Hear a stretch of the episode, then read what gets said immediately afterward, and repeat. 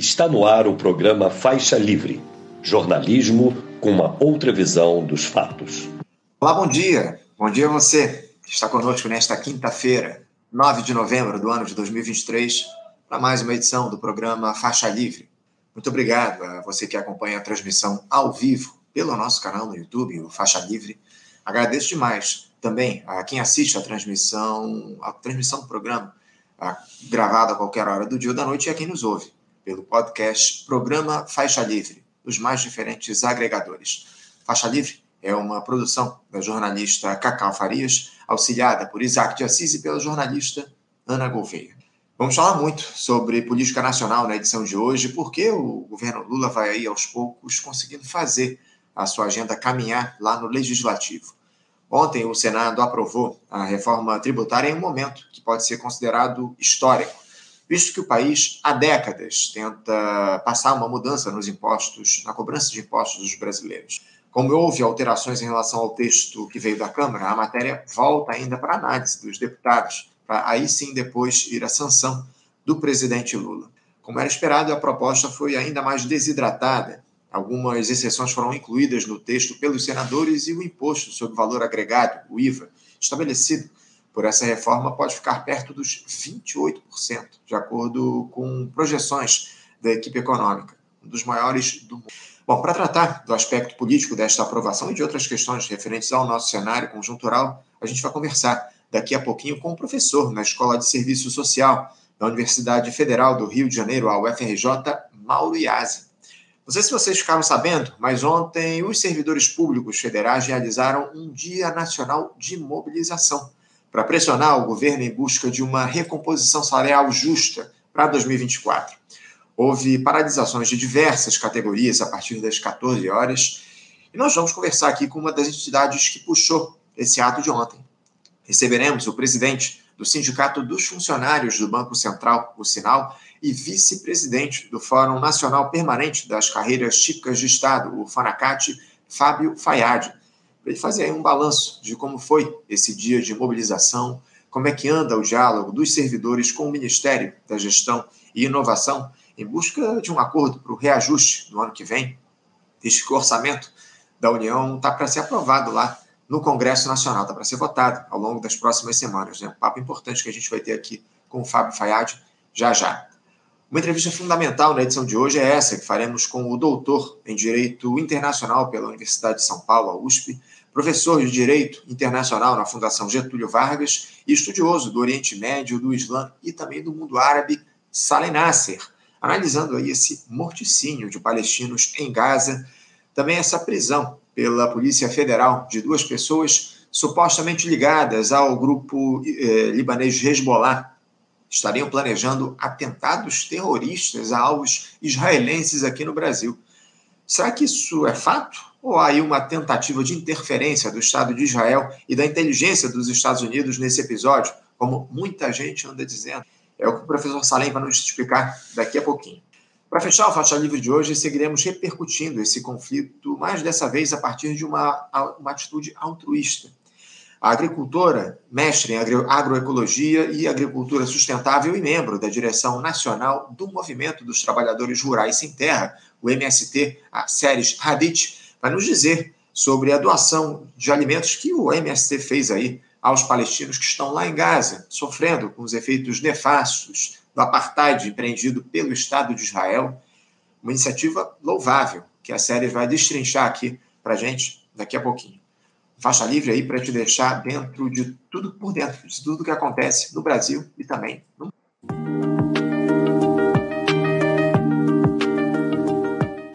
Bom, eu vou saudar aqui o nosso primeiro entrevistado, que já nos aguarda do outro lado da tela. Eu saúdo o professor na Escola de Serviço Social da Universidade Federal do Rio de Janeiro, a UFRJ, Mauriase.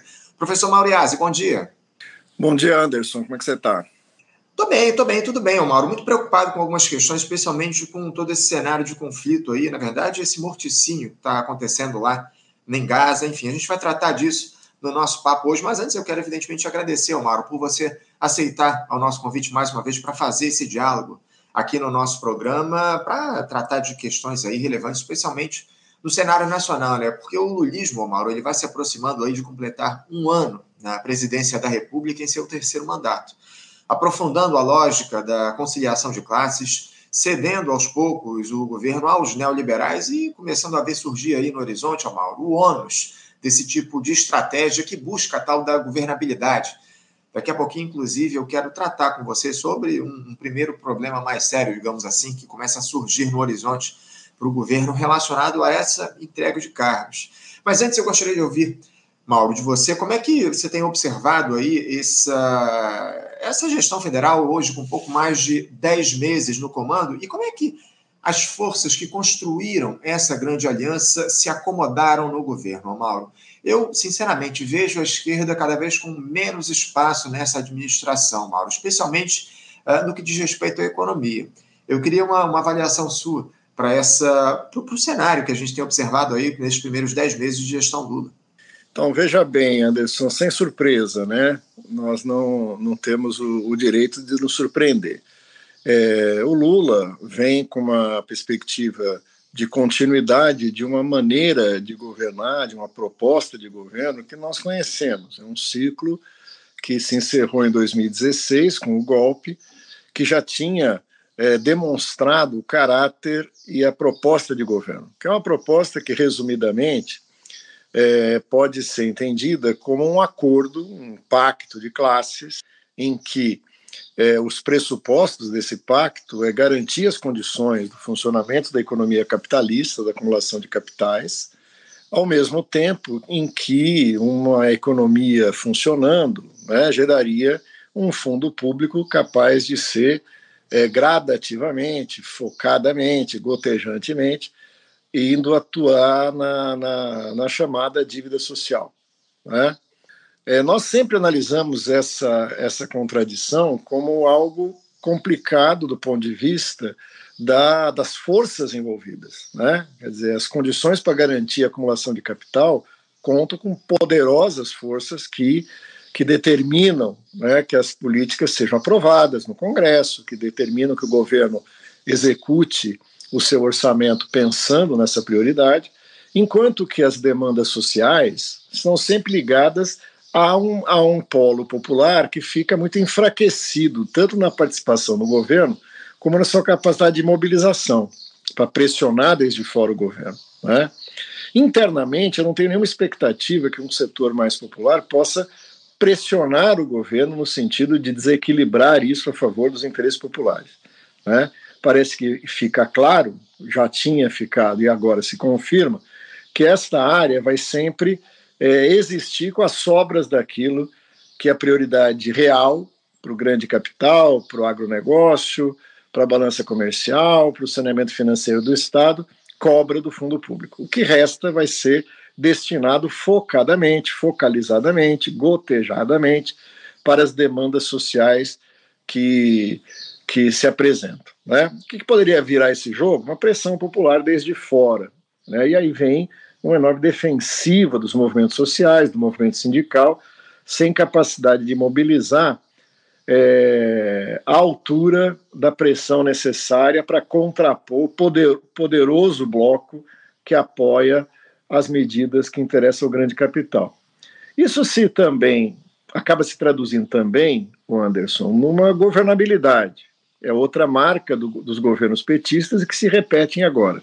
Quer dizer, não é uma correlação de forças na sociedade que impõe uma candidatura e depois um governo de caráter popular para poder pressionar os históricos interesses dominantes no Brasil. Pelo contrário, uma, uma vez eleito, abre-se o jogo de governabilidade em que a moeda de troca é cargos no governo, aprovação de medida de emendas do orçamento, né? financiamento de campanhas e tudo aquilo que nós conhecemos. Isso, para nós, completa esse quadro, desarma totalmente o bloco popular na sociedade e no próprio parlamento para poder ter interferência nesse governo. Né? Então, a gente vê a saída da Ana Moser para o genial Fufuca, né? a gente vê é, as, a Caixa Econômica agora sendo rifada para o Centrão, né? a gente vê é, ministérios chaves, né, do ponto de vista de operar favorecimentos, etc. e tal, entregues aí a partidos de base fisiológica daquilo que eufemisticamente se chama de centrão. Então, é, infelizmente, há uma confirmação das expectativas que nós, enquanto PCB, tínhamos do que seria um governo, a volta do governo do PT. Né? Ele cumpre um papel lá atrás, de derrota do Bolsonaro nas eleições, mas não tínhamos nenhuma ilusão que é, seria um, um governo diferente daquilo que a gente já havia visto. A correlação de forças agora, inclusive, ao nosso ver, é pior. Né? É pior. Porque você tem um, a, a, pela própria existência do bolsonarismo, né, pela própria comprovação de que a institucionalidade burguesa pode, a qualquer momento, ao sabor da sua necessidade, interromper o processo, isso vira uma faca sobre a cabeça já da, da, da já tão frágil intenção é, de reformas do PT. Ficou muito aquém de qualquer reforma, da própria palavra reforma. Né? Nós temos aí, então, a comprovação de uma hipótese de que um governo seria ainda mais constrangido pelas alianças pela necessidade de governança e pela necessidade de, de governabilidade e pela necessidade de responder às demandas de um capital cada vez mais em crise, cada vez mais ávido né, de políticas que acabam constrangindo a capacidade do Estado de investimento. Né? Como a gente viu na, é, no pacote de, que estrangulava né, por 20 anos as, os investimentos, e que a gente vê no novo marco fiscal a, a, a mesma lógica. Né? Nós discutimos isso uma vez aqui, eu continuo acreditando que não há uma contradição entre a área social e a área econômica. Uhum. Né? É porque as características de personalidade do Lula são muito centralizadoras e dificilmente ele abriria um flanco dessa natureza. O que existe aí são dificuldades na operação dessa política. Né? Quer dizer, para quem acreditava que seria fácil, ou seja, cede alguns ministérios, está tudo resolvido, acabou de descobrir que isso não é um contrato para quatro anos, mas é um contrato a ser renovado a cada medida que o governo pretende tomar. É, é, é o que está aparecendo. Eu acho que constrangimento é a palavra que define o que a gente tem visto em relação ao governo Lula, Mauro. Uh, essa discussão em torno da meta fiscal uh, que tomou conta aí do noticiário nesses últimos dias, né, Mauro? Fala-se aí sobre a, a, possibilidade de o governo ampliar a, a meta de déficit fiscal, meta que está hoje, é, é, a proposta como zero, né, déficit zero para o ano que vem, a partir do que estabeleceu a equipe econômica liderada pelo Fernando Haddad. O presidente Lula é, solenemente desconsiderou essa possibilidade na, na última semana, enfim. Uh, você acha que essa digamos assim, polêmica que surgiu? É algo ensaiado a fim de mudar o foco das discussões, ô Mauro? Ou é algo de fato real, uma, um, um dilema que se coloca dentro do governo? Porque temos aí uma reforma tributária sendo aprovada cada vez mais desidratada, né, com novas exceções definidas pelo Senado e que podem fazer com que o Brasil tenha o maior IVA, né, que é aquele imposto de valor agregado que vai ser estabelecido com a aprovação da reforma, o maior IVA do mundo, muito provavelmente é, depois dessas exceções aí que foram estabelecidas, novas exceções lá pelo Senado. Como é que você vê essa disputa, é, entre aspas, que há no que diz respeito à questão da meta de déficit fiscal? É, é algo ensaiado ou é, de fato, um dilema que está colocado dentro do governo? Bom, vamos lá, vamos a duas características chaves da personalidade do Luiz Inácio Lula da Silva. Primeiro que ele é um pragmático. Né?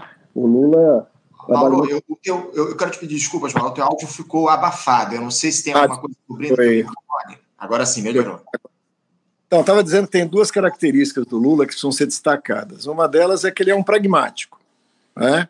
Ele não trabalha muito em princípios, em, né, em convicções. Ele trabalha em cima de ações visando resultados. Né? Ele é, um, antes de mais nada, um sindicalista. Né? Foi, pelo menos. Então, é, nós não devemos é, é, começar essa discussão dizendo que o Lula é contra o superávit primário e o, e o Haddad é a favor. Né? Quer dizer, a política que o Haddad defendeu no, no, no Ministério da Economia é a política do Lula, é a política do governo, né? que o Lula participou e definiu também. Isso nos leva à segunda característica. O Lula não tem nenhuma cerimônia de rifar aqueles que eles, que eles se utilizam. Né?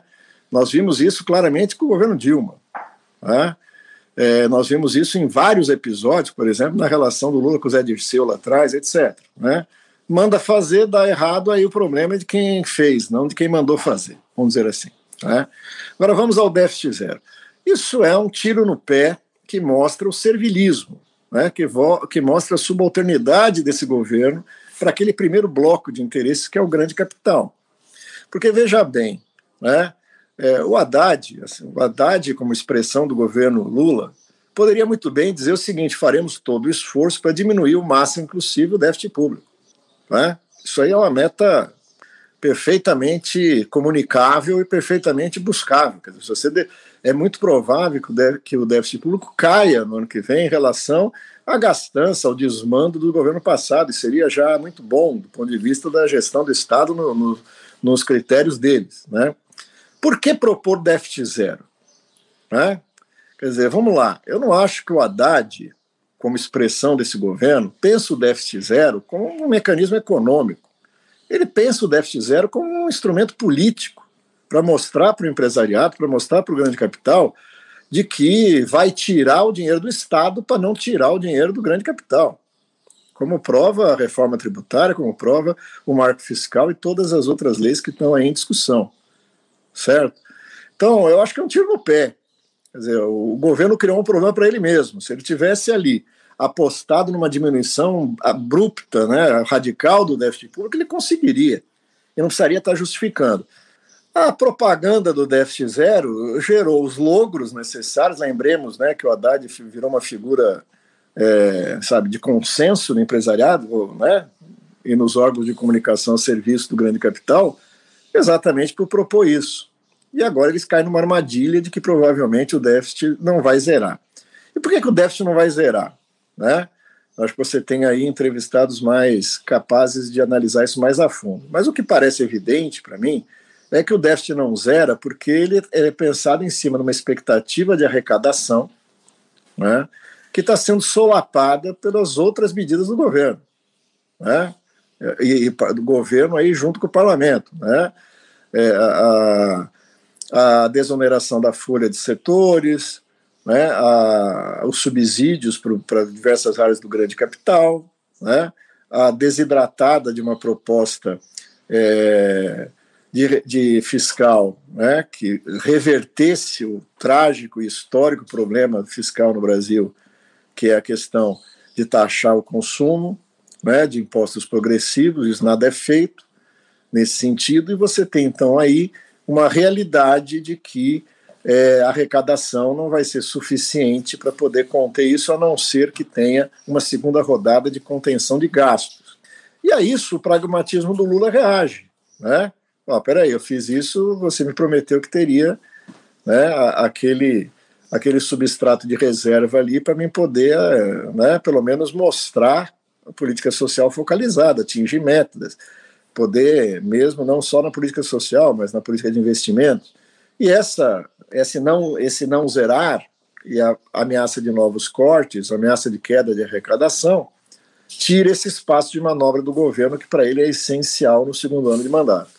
Por fim, o pragmatismo do, do governo né, esbarra em algo que eles desconsideram, né, que é a, dinâmica do capital. Né? Quer dizer, tudo vai dar certo se nada der errado. Né? Se a arrecadação continuar subindo, porque a produção vai continuar subindo, o consumo vai continuar né, gerando a demanda necessária para o aumento da produção, e aí daí o número de empregos, da capacidade produtiva instalada e tudo mais, e tudo funcionaria muito bem. E desconhece o fato de que o capital é, antes de mais nada, cíclico. Né?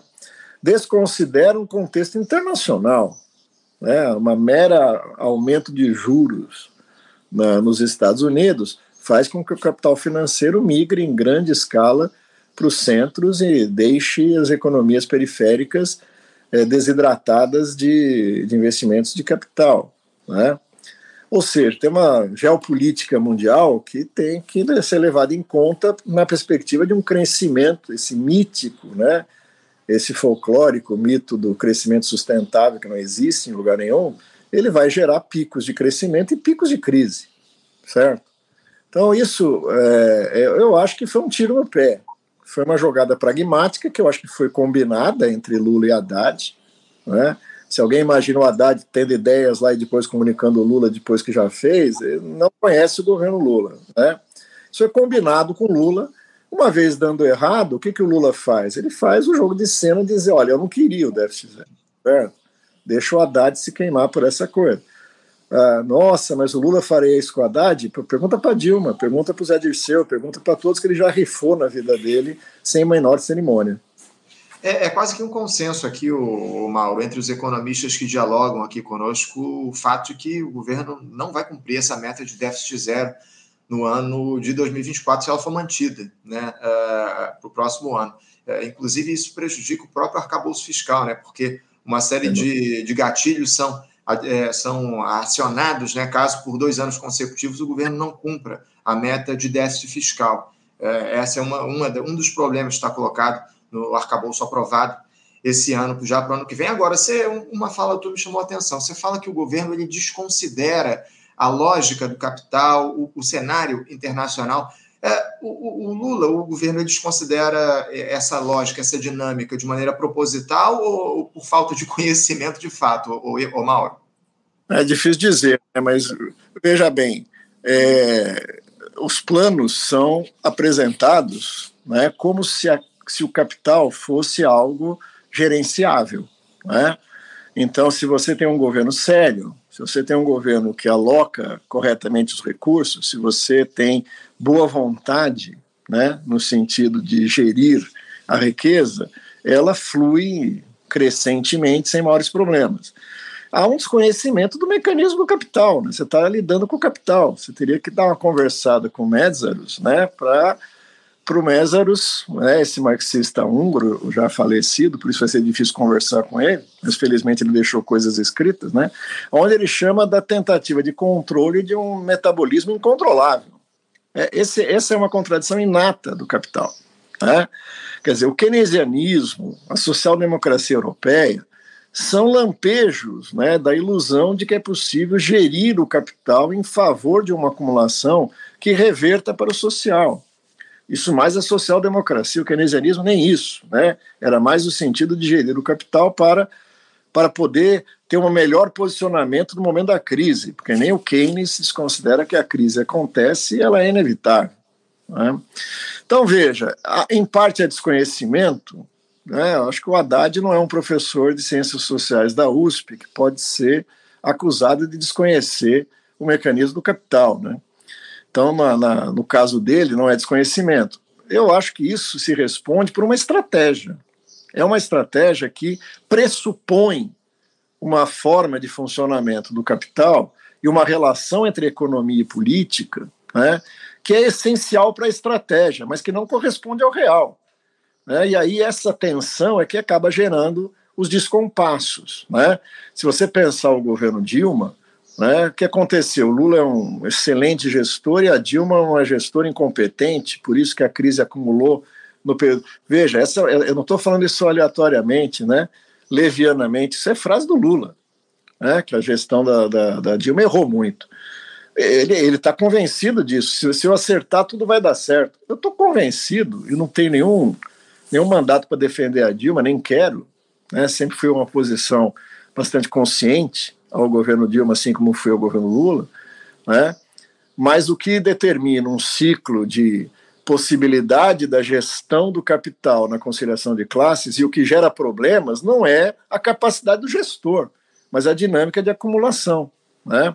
Então, é, eu, não, eu não colocaria na conta do desconhecimento teórico, vamos dizer assim. Né? Até porque, da, do ponto de vista de gestão, se você quiser pegar o termo burguês, né? gestão administrativa, a Dilma pode ser tudo menos incompetente. Aliás, ela foi alçada à condição não só de ministro, como chefe da Casa Civil e depois como candidata a presidente e presidente, exatamente pelo seu currículo de gestão. Se você botar no currículo, ela talvez tenha mais, ela pode não ter cintura política que o Lula tem. É, é difícil achar alguém que tenha a cintura política que o Lula tenha. Né? Mas não tem nada a ver com gestão, não tem nada com capacidade técnica de gestão.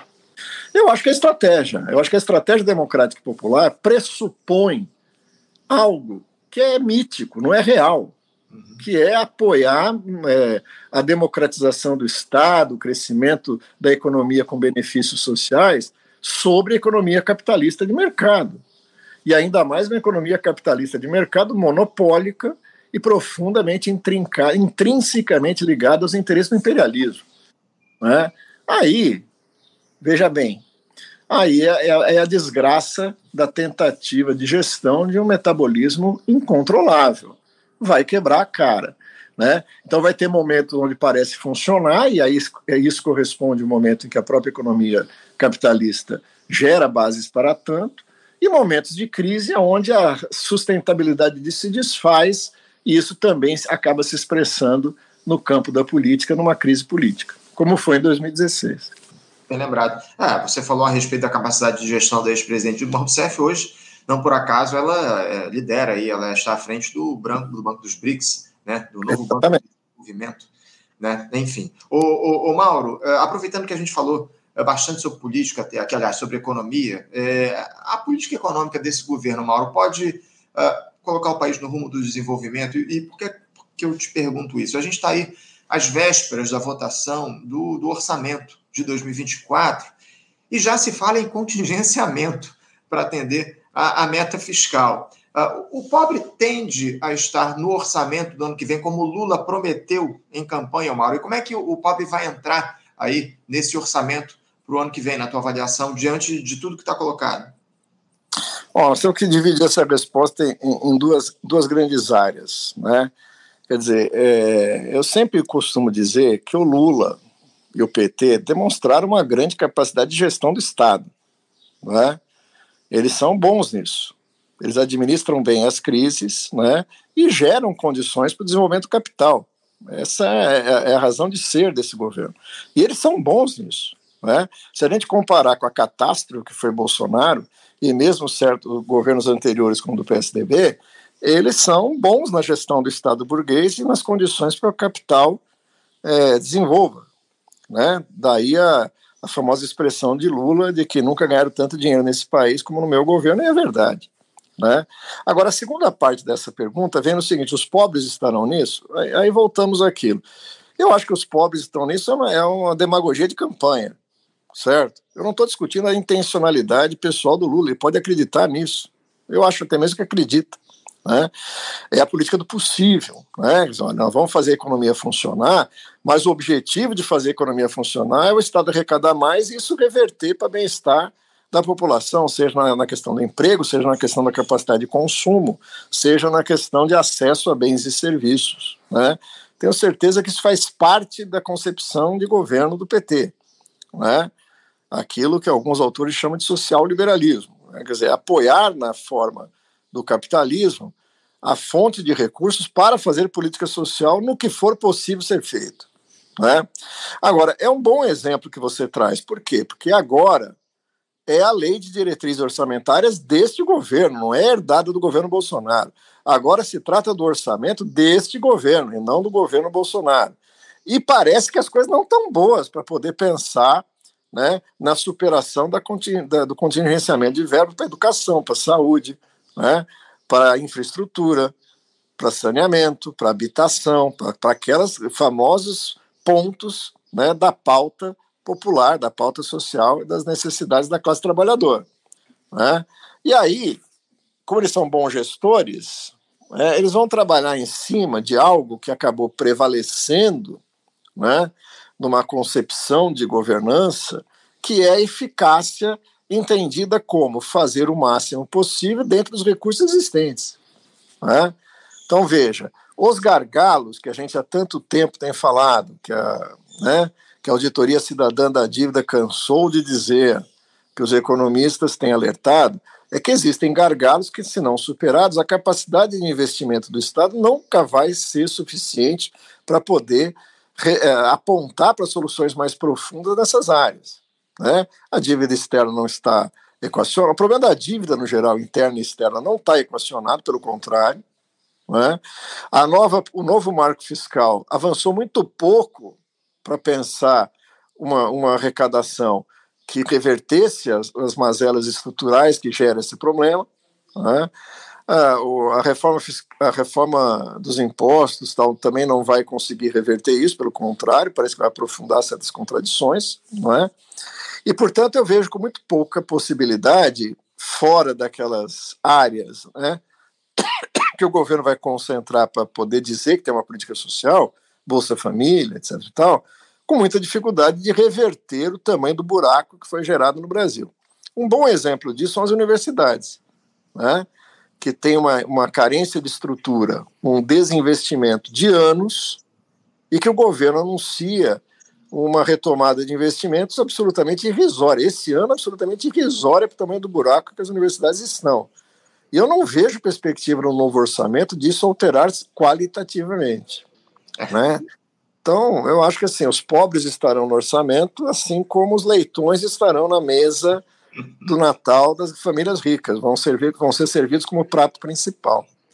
Você fala aí sobre, você citou o exemplo da educação, Mauro, eu citaria um outro exemplo aqui, inclusive a gente vai ter uma entrevista daqui a pouco sobre isso, que é o, o exemplo dos servidores públicos. Né? Lamentavelmente, os servidores públicos estão sendo deixados de lado aí, mais uma vez, por essa gestão. Né? O, a primeira proposta de recomposição salarial para o ano que vem do Ministério da Gestão e Inovação foi de menos de 1%, o que não representa é. sequer a inflação do período, ou seja, o orçamento está na mão do Lula, mas esse governo se, se, mostra incapaz de superar a dependência do grande capital, e é algo que a gente já observa aí, já desde os primeiros governos do presidente Lula. Ô, ô Mauro, é, o fato é, é, que esses, digamos assim, acordos que o Lula construiu pela tal da governabilidade que a gente já citou anteriormente, entregando cargos aí em troca de votos, eles já começam a provocar dor de cabeça aí para esse governo, porque a Polícia Federal ela garante, afirma aí que o, o ministro das Comunicações lá, o tal do Juscelino Filho, do União Brasil, estabeleceu uma relação criminosa com o dono de uma empreiteira investigada sob suspeita de desvios em contratos da Codevasf, que é uma estatal federal que foi entregue ao Centrão. A suspeita da investigação se baseia em conversas obtidas no celular do empresário Eduardo José Barros Costa, conhecido como Eduardo DP, estão aí em relatório enviado ao Supremo Tribunal Federal. O dono da construtora é apontado como o real proprietário da Construservice, que tem aí contratos milionários com a Codevasf pagos com emendas parlamentares. Ele não aparece como sócio em registros oficiais. Mauro, é, é, aquilo que a gente dizia, né? Os casos de corrupção eles vão aparecer e vão todos cair no colo do governo Lula. Tudo que o Centrão fizer disso vai se cair na conta do governo, né? Então, é, eu começaria dizendo assim: quem poderia dizer, né? Quem poderia dizer que um ministro do União Brasil pudesse ter alguma relação fisiológica, né, com a distribuição de emendas das, do orçamento secreto, né, e que pudesse ter alguma alguma tara é, de corrupção. Né? Olha, veja bem, acho que o Tribunal Eleitoral tem o suficiente de denúncias né, de partidos, de coisas, para a gente saber quais são as legendas que têm o um mínimo de seriedade com a coisa pública. E certamente União Brasil e outros partidos que foram puxados ali para o governo não tem uma, tem uma ficha corrida em relação a isso. Não é? Mas vamos lembrar que o escândalo que levou do chamado mensalão ali no Roberto Jefferson, essa figura desprezível da política brasileira, né, foi porque foi entregue ao Roberto Jefferson, ao seu partido, os Correios.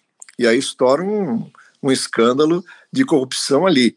Para quem conhece o Roberto Jefferson e a degeneração do, P, do PTB, não, não se espantaria que entregar uma área dessa pudesse gerar problemas. O por que o Fufuca vai para o esporte? Né? Essa figura menor da política brasileira, que nem Fufuca é Fufuquinha, né? Fufuca é o pai dele. Então, o Fufuquinha ali no Ministério dos Esportes vem junto com a promessa de desmembrar o, o esporte e atribuir ao Ministério do Esporte todas as a legislação e e o controle das apostas, das casas de apostas. Eu dormi em algum momento mais recente da história do Brasil, porque eu, quando fui dormir, o jogo era proibido no Brasil, e de repente o jogo se legalizou, né? Nessas falcatruas de casas de apostas ditas esportivas. Tem gente aí que está. Quer dizer, o argumento, se você lembra, para poder fechar os cassinos no Brasil, o bingo e tudo mais, é que gente perdia tudo, né?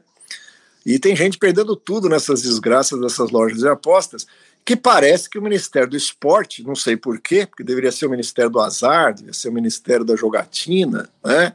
o Ministério da Contravenção, é, mas cai nos esportes para administrar isso, e parece que a questão é o seguinte: pode roubar o que quiser, pode empobrecer a população, desde que pague impostos e uma parte desse roubo fique com o Ministério do Esporte. Para fazer o quê? Para poder fazer clientelismo nas suas bases eleitorais, etc. Então, veja, é, eu não, não, não, tenho nenhuma avaliação técnica para falar da Ana Moser, do seu projeto, mas não me parece que a Ana Moser é uma pessoa desqualificada para pensar o esporte no Brasil. Mas não é uma pessoa que possa servir a esse papel que o esporte tem, ou o ministério, mais precisamente, que não tem nada a ver com o esporte, tem no jogo de forças para colocar o Fufuquinha ali. Então depois não reclame, porque eu começo a minha fala dizendo assim, nossa, quem poderia dizer, né? Quem poderia dizer? O chefe da quadrilha, eu acho que o nome é adequado, né?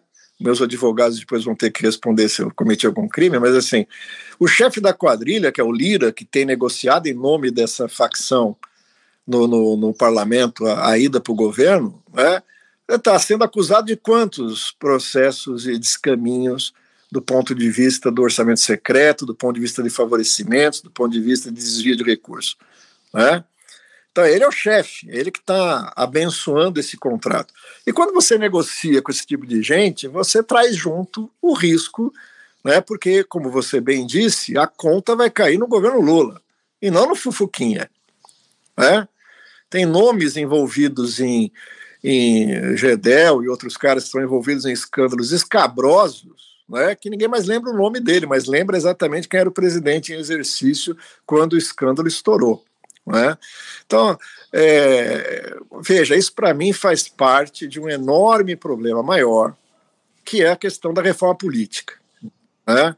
Quer dizer, um partido sério, um partido reformista sério, não estamos falando de um partido revolucionário como o PCB e outros partidos da esquerda brasileira, mas um partido reformista sério tem que pensar o seguinte: a minha estratégia política de reformas graduais a longo prazo pressupõe um sistema político né, capaz de gerar tanto órgãos e instituições estatais representativas da sociedade né, e com mínimo de, de gestão transparente. Né.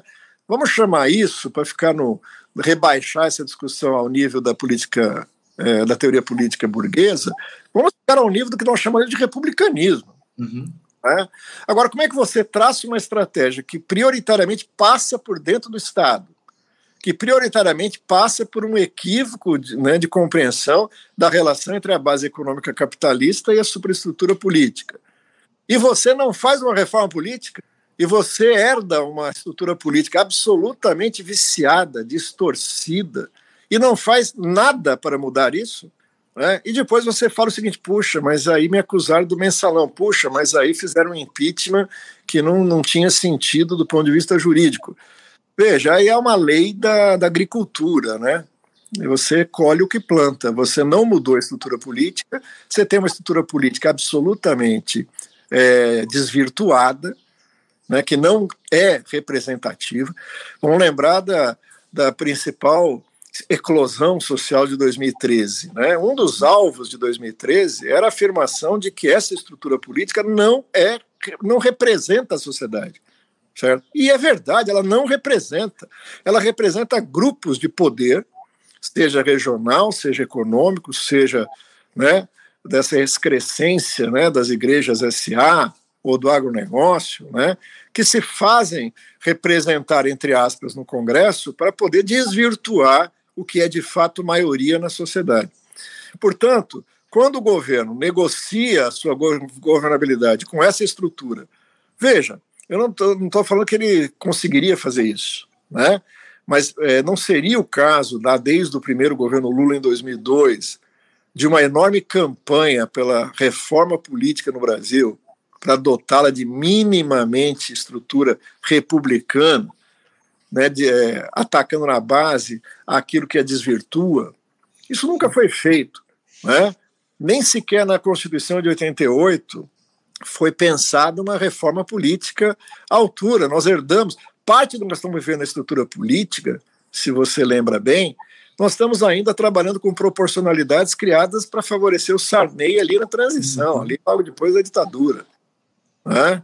uma, uma, uma, uma forma de proporcionalidade absolutamente equivocada. Nós temos uma relação entre Senado e Câmara que ninguém nunca explicou o porquê. O Senado é uma excrescência. Ah, mas o Senado tem posições conjunturais mais progressistas que a Câmara. É, pode ser, mas isso não explica porquê que é necessário um uma bicameralidade, né? uma Câmara de Deputados e um Senado que copia uma Câmara dos Nobres e uma Câmara dos Comuns da Revolução Inglesa sem o menor sentido. Qual é o sentido de pacto né, entre nobreza e burguesia no Brasil? Não existe. Né? O que existe, na verdade, é você operar um presidencialismo de coalizão com maiores barreiras, para que nenhum governo popular, eventualmente eleito, que não é esse que está aí no plantão, né, possa ir além dos limites estruturados ou definidos da ordem burguesa. O, o, o Mauro, é, desculpa até te interromper, uma reforma política para um governo que se diz de reconstrução nacional devia ser prioridade. Essa é, é a grande verdade e a gente não tem isso sequer no radar ao longo dos próximos tempos. É, e isso acaba levando a essas é, outros, outros resultados, digamos assim, que são essas reformas absolutamente rebaixadas, né? Porque temos uma reforma tributária que precisa ser celebrada, que está sendo aprovada aí, mas que não toca principalmente nas questões de fundo, que são, é, até aqui, as questões relacionadas à tributação de renda e patrimônio. A gente não, não se falou disso até aqui, né? Deixou-se para o ano que vem e sabe-se lá em que bases isso vai ser analisado no ano que vem. Eu tenho muitas dúvidas em relação a esse tema. Para a gente fechar aqui, ô Mauro, a gente ainda não tratou contigo aqui no, no programa desse morticínio do povo palestino. Uh, depois de mais de um mês desse conflito lá no Oriente Médio, como é que você enxerga a situação em Gaza e como é que você observa a postura da diplomacia brasileira diante desse conflito, Mauro?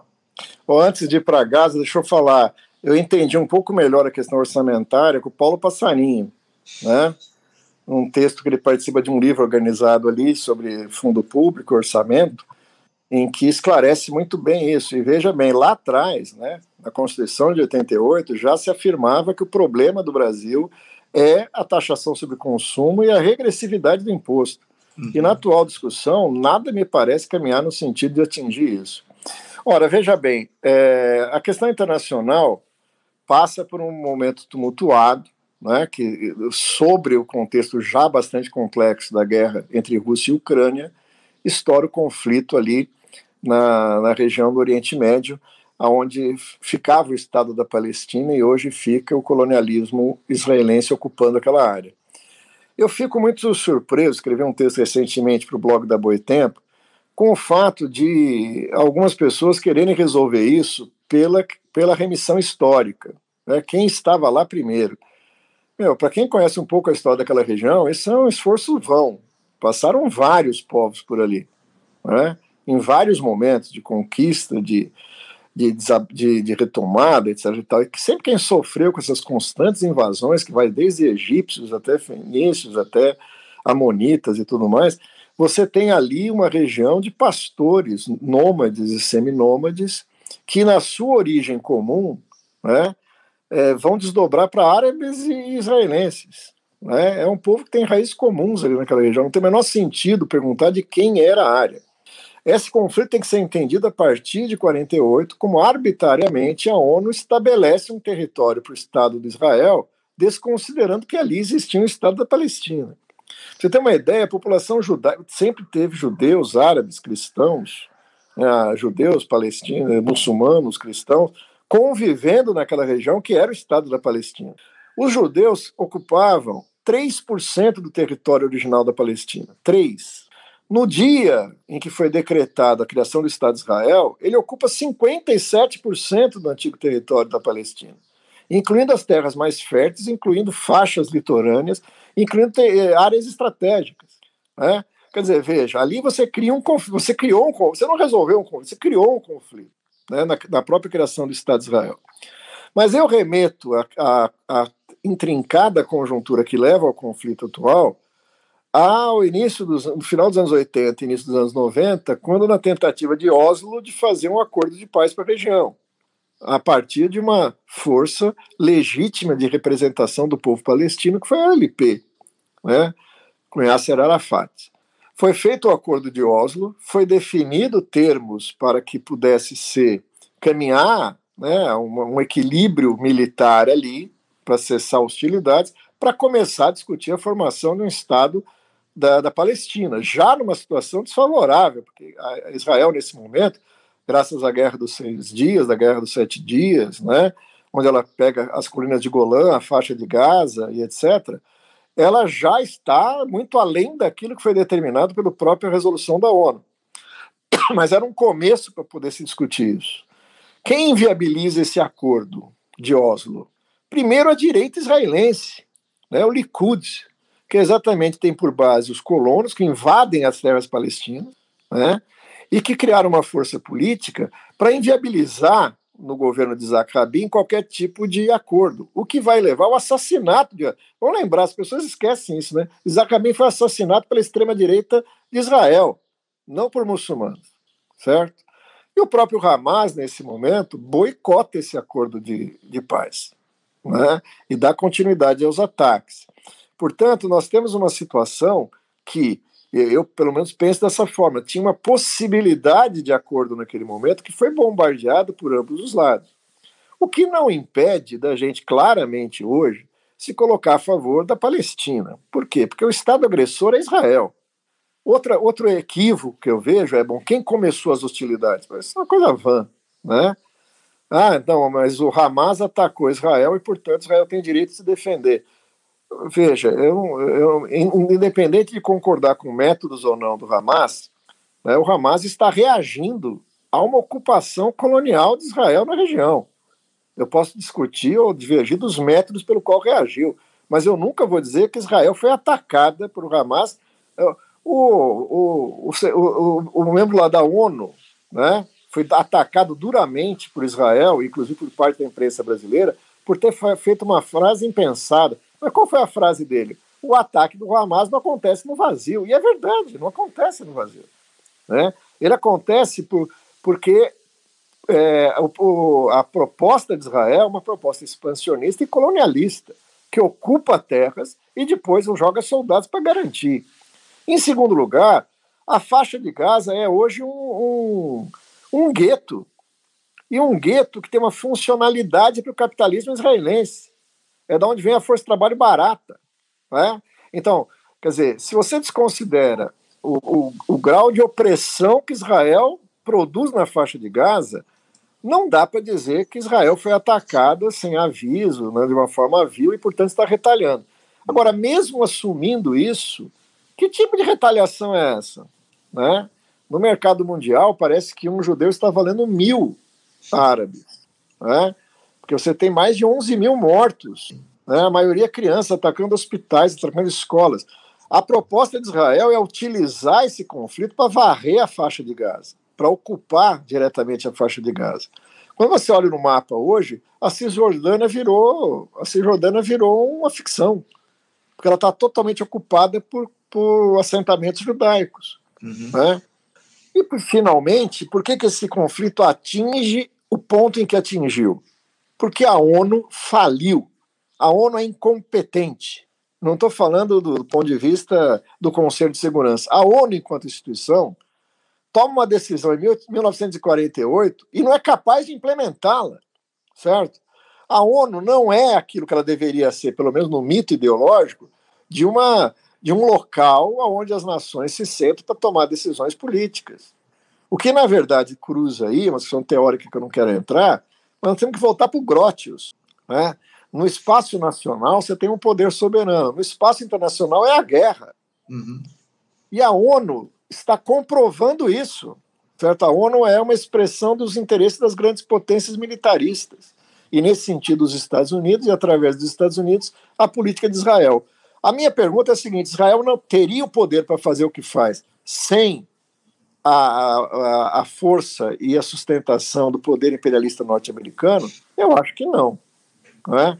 A correlação de forças internacional fez com que a coisa estava mudando. Né? Então, o próprio papel da China, uhum. né, o papel dos próprios estados árabes, muito mais preocupados pragmaticamente com seus negócios do que com princípios da existência ou não da Palestina.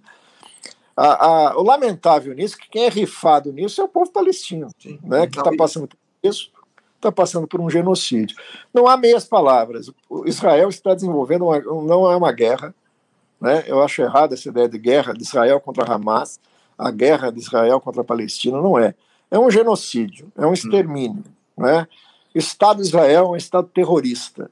Isso não tem nada a ver com o povo de Israel, que inclusive estava contra esse Estado, estava fazendo enormes manifestações contra o governo de Netanyahu, né? que se você voltar na história, é exatamente quem sobe para representar essa extrema-direita contra o trabalhismo em Israel. Então não se trata de um, né, porque agora virou moda, não, atacar Israel é, é, é, é antisionismo. Não tem nada a ver com isso, né? não tem nada a ver com um preconceito antissemita. Né? O governo sionista de Israel é um governo terrorista, uhum. dirigido por uma força de cunho fascista, que tem terroristas no seu governo, é bom que se diga. Né?